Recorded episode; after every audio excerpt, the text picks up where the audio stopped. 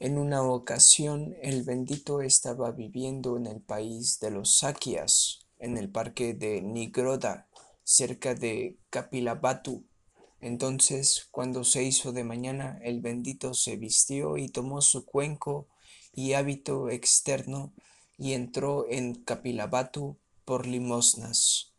En cuanto hubo andado por limosnas en Kapilabhatu, y hubo regresado de la ronda de limosnas después de su comida, fue hacia el gran bosque para pasar el día, y entrando al gran bosque se sentó en la raíz de un joven árbol bilba para pasar el día.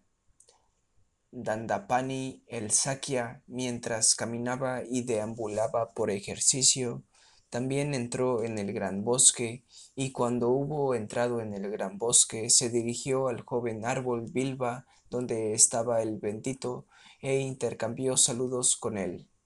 Una vez terminó el saludo cortés y amable, permaneció a un lado apoyándose en su bastón y preguntó ¿Qué afirma el recluso? ¿Qué es lo que proclama? Amigo, yo afirmo y proclamo tal enseñanza por la que uno no riñe con nadie en el mundo, con sus dioses, sus maras y sus brahmas en esta generación, con sus reclusos y brahmanes, sus príncipes y sus plebeyos. Tal enseñanza por la que las percepciones no subyacen más en el brahman que se mantiene apartado de los placeres sensuales, sin desconcierto, despojado de preocupación, libre de avidez por cualquier tipo de ser.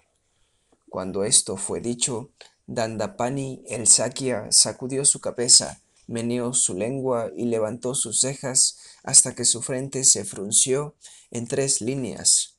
Luego se marchó, apoyándose en su bastón. Entonces, cuando se hizo de noche, el bendito se levantó de la meditación y se dirigió al parque de Nigroda, donde se sentó en un asiento preparado para él y relató a los bhikkhus lo que había sucedido. Entonces, cierto bhikkhu preguntó al bendito, pero, venerable señor, cuál es la enseñanza por la cual el bendito afirma y proclama que uno no riñe con nadie en el mundo, con sus dioses, sus maras y sus brahmas, en esta generación con sus reclusos y brahmanes, sus príncipes y sus plebeyos? Y venerable Señor, ¿cómo es que las percepciones ya no subyacen más en aquel brahman que se mantiene separado de los placeres sensuales, sin desconcierto, despojado de preocupación, libre de avidez por cualquier tipo de ser? Bhikkhu, en cuanto a la fuente a través de la cual las percepciones y las nociones producidas por la proliferación mental que asedian a un hombre, si no se encuentra nada allí en lo cual deleitarse, acogerse y aferrarse, este es el fin de la tendencia subyacente a la codicia, de la tendencia subyacente a la aversión, de la tendencia subyacente a las opiniones, de la tendencia subyacente a la duda, de la tendencia subyacente a la vanidad, de la tendencia subyacente al deseo de ser, de la tendencia subyacente a la ignorancia, este es el fin de recurrir a los palos y las armas, el fin de las peleas, los altercados, las disputas, las recriminaciones, la malicia y el habla falsa. Aquí estos dañinos estados malsanos cesan sin restos. Esto es lo que Bendito dijo. Habiendo dicho esto, el sublime se levantó de su asiento y marchó a su morada. Luego, un poco después de que el bendito se hubiese marchado, los picus consideraron, ahora, amigos, el bendito se ha levantado de su asiento y marchado a su morada después de ofrecer una síntesis sin exponer el significado en detalle. Ahora, ¿quién va a exponernos esto en detalle? Entonces consideraron, El venerable Maha Kakana es elogiado por el maestro y estimado por sus sabios compañeros en la vida santa. Es capaz de exponer el significado en detalle. Supongan que acudamos a él para preguntar sobre el significado de esto. Entonces los bhikkhus fueron donde el venerable Maha Kakana e intercambiaron saludos con él. Cuando terminó esta conversación cortés y amable, se sentaron a un lado y le contaron lo que había ocurrido, añadiendo, Dejad que el venerable Maha Kakana nos exponga esto. El venerable Maha Kakana respondió, Amigos, es como si un hombre que necesita duramen, busca duramen, recorre en busca de duramen, pensase que el duramen se debería buscar por entre las ramas y las hojas de un gran árbol que posee el duramen, después de haber durado por alto, después de haber pasado por alto la raíz y el tronco. Y lo mismo ocurre con ustedes, venerables señores, que piensan que deberían preguntarme acerca del significado de esto, después de haber estado con el bendito cuando estuvieron cara a cara con el Maestro. Por conocer, el bendito conoce. Por ver, ve. Él es visión, Él es conocimiento, Él es dama, Él es el santo, Él es quien habla, Él es proclama, quien esclarece quien esclarece el significado, quien otorga la inmortalidad, el Señor del Dhamma, el Tathagata. Ese era el momento en el que debieron preguntarle al bendito el significado. Como él les dijo, así deberían recordarlo. Ciertamente, amigo Kakana, conociendo el bendito, conoce, viendo, él ve, él es visión, el Tathagata, ese fue el momento en el que debimos haber preguntado al bendito el significado. Como nos dijo, así deberíamos recordarlo. Sin embargo, el venerable Maha Kakana es elogiado por el maestro y estimado por sus sabios compañeros. Que el venerable Maha Kakana lo exponga sin encontrar molestias. Entonces, escuchad amigos y atender con detalle lo que voy a decir. Sí, amigo, contestaron los bhikkhus. El venerable Mahakakana dijo así. Amigos, cuando el bendito se levantó de su asiento y marchó hacia su morada, después de ofrecer una síntesis sin exponer el significado en detalle que es, bhikkhus en cuanto a la fuente a través de, las, de la cual las percepciones y las nociones producidas por la proliferación mental que asedian a un hombre, si no se encuentra nada allí en lo cual deleitarse, acogerse y aferrarse, este es el final de la tendencia subyacente a la codicia, este es el fin de recurrir a los palos y a las armas. Aquí estos dañinos estados malsanos cesan sin resto, entendiendo que el significado en detalle es como sigue. Dependiendo del ojo y las formas, surge la conciencia del ojo. El encuentro de estos tres es el contacto. Con el contacto como condición hay sensación. Lo que uno siente, eso lo percibe. Lo que uno percibe, eso lo piensa. Lo que uno piensa, eso prolifera mentalmente.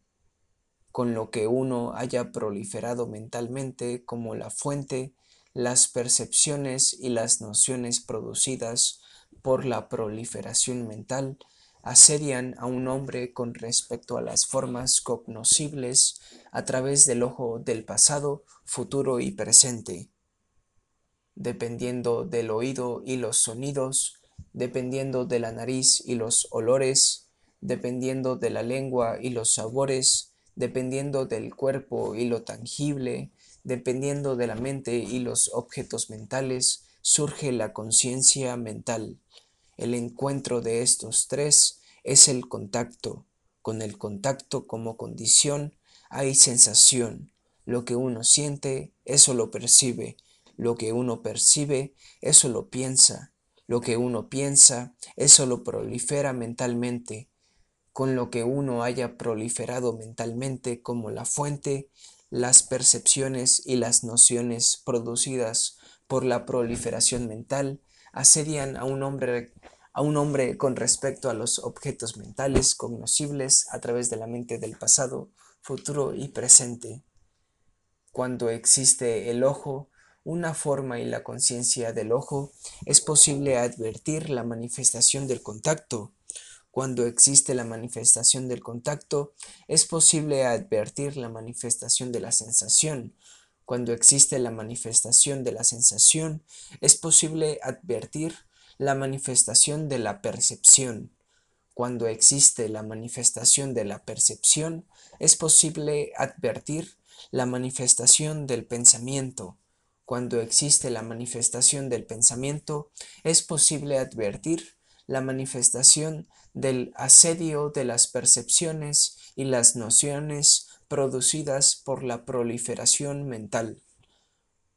Cuando existe el oído, un sonido y la conciencia del oído, cuando existe la nariz, un olor y la conciencia de la nariz, cuando existe la lengua, un sabor y la conciencia de la lengua, cuando existe el cuerpo, un objeto tangible y la conciencia del cuerpo, cuando existe la mente, un objeto mental y la conciencia de la mente, es posible advertir la manifestación del asediado de las percepciones y las nociones producidas por la proliferación mental.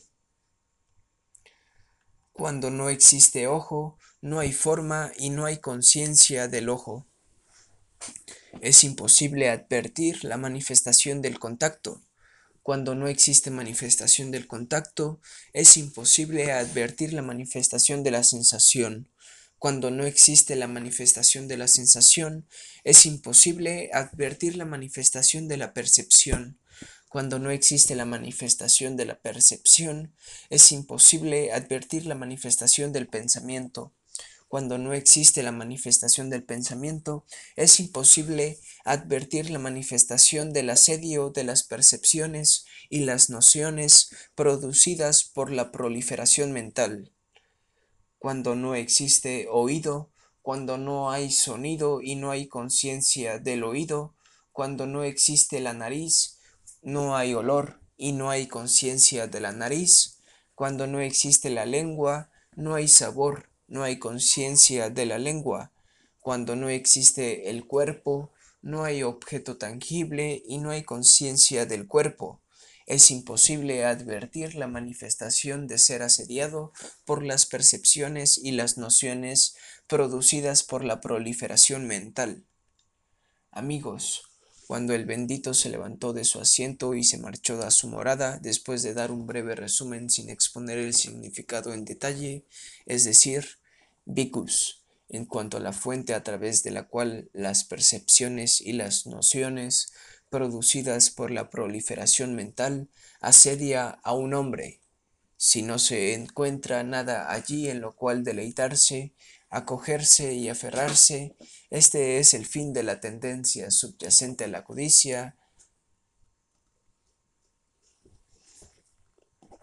Entonces los bhikkhus, habiéndose deleitado y regocijado en las palabras del venerable Maha Kakana, se levantaron de sus asientos y fueron a ver al bendito.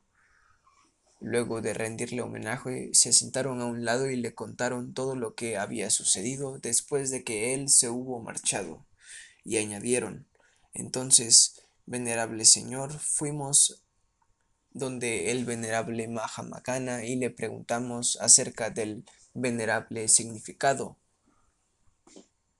Mahakakana es sabio, Vikus. Mahakakana tiene una gran sabiduría. Si me hubiesen preguntado por el significado de esto a mí, lo habría explicado de la misma manera en que Mahakakana lo ha explicado. Tal es el significado de esto, y así deberían recordarlo. Cuando esto fue dicho, el venerable Ananda dijo al bendito, Venerable Señor, igual que si un hombre exhausto por el hambre y la debilidad encontrase un pastel de miel, lo degustase en el proceso de, de su ingesta, encontraría un sabor dulce exquisito. Así también, venerable Señor, cualquier bhikkhu mentalmente hábil que escudriñase con sabiduría el significado de este discurso sobre el Dhamma encontraría satisfacción y confianza en la mente. Venerable Señor, ¿cuál es el nombre de este discurso del Dhamma? Con respecto a eso, puede recordar este discurso sobre el Dhamma como el discurso del pastel de miel. Esto es lo que dijo. El venerable Ananda estuvo satisfecho y se deleitó en las palabras.